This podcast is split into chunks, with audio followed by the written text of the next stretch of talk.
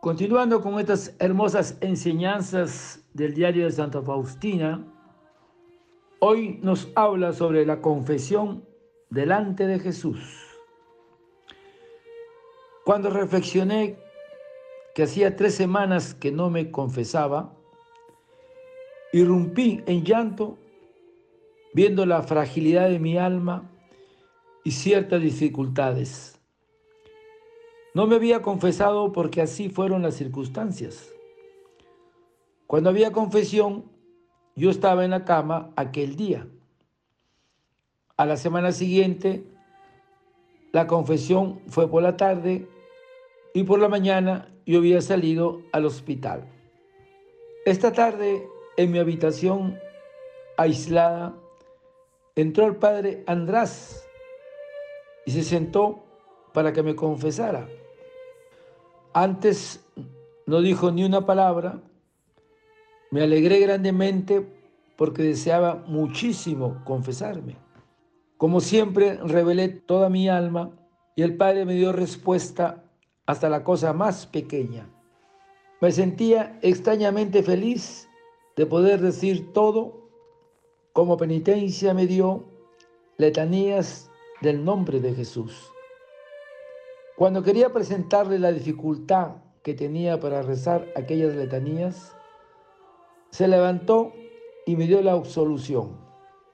De repente un gran resplandor comenzó a salir de su persona y vi que no era el padre András, sino Jesús. Sus vestiduras eran claras como la nieve y desapareció enseguida. Al principio me quedé un poco inquieta pero un rato después cierta tranquilidad entró en mi alma. Noté que Jesús confiesa como los confesores.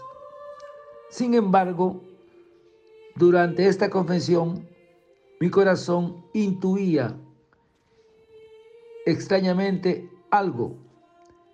En un primer momento no logré comprender qué significaba eso.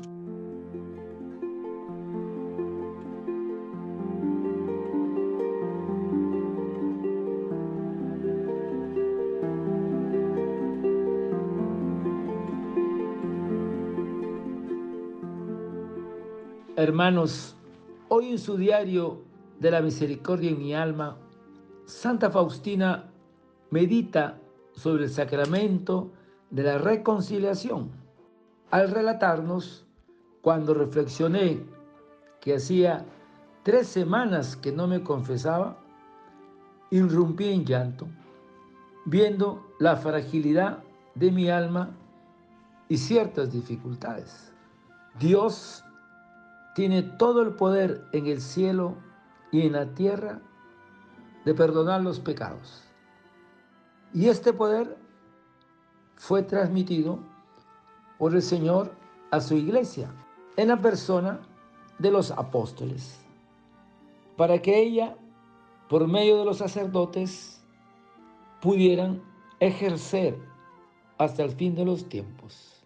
Y Jesús les dijo, a sus apóstoles, recibid el Espíritu Santo.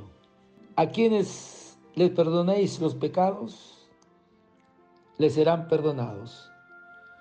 Y a quienes se los retenéis, les serán retenidos.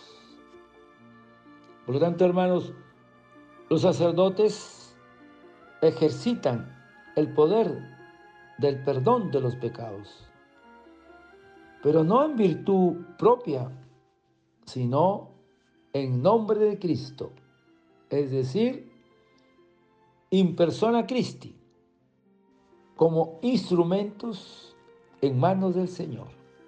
Esos son los sacerdotes. Representan a Jesús en la tierra.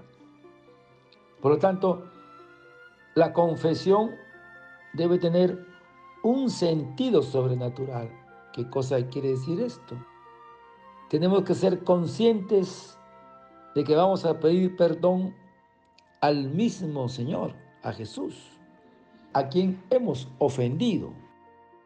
Es un verdadero acto de amor a Dios, la reconciliación. Ahora, En la confesión, a través del sacerdote, nos habla Jesús. Qué importante es esto, hermanos. A través del sacerdote es Jesús en persona Cristo. La pregunta es entonces, ¿y cuáles son las cualidades de una buena confesión? Primero, vamos a pedir perdón por nuestros pecados, con una verdadera acusación de nuestros pecados. Segundo, la confesión debe ser concisa, haciendo un buen examen de conciencia. Tercero, la confesión debe ser concreta, es decir, sin divagaciones, sin generalidades. Es decir, ir al grano en nuestra confesión. Y cuarto, la confesión debe ser clara para que nos entiendan. Pues hay sacerdotes que son un poquito sordos, tenemos que ser claros con ellos. Quinto, la confesión debe ser íntegra, sin dejar de decir nada por falsa vergüenza, por no quedar mal ante el confesor. Ahora, para hacer una buena confesión, tenemos que hacer un buen examen de conciencia. ¿Y qué significa eso? Recordando los pecados que hemos cometido. Ese es el examen de conciencia. Y las causas por las que hemos cometido. Segundo, tenemos que arrepentirnos de los pecados, es decir, del dolor de haber ofendido a Dios. Y tercero, hay que tener un propósito de enmienda, es decir, una firme resolución de no volver a pecar, de evitar el pecado. Y cuarto, la confesión, pues, es reconocer los pecados.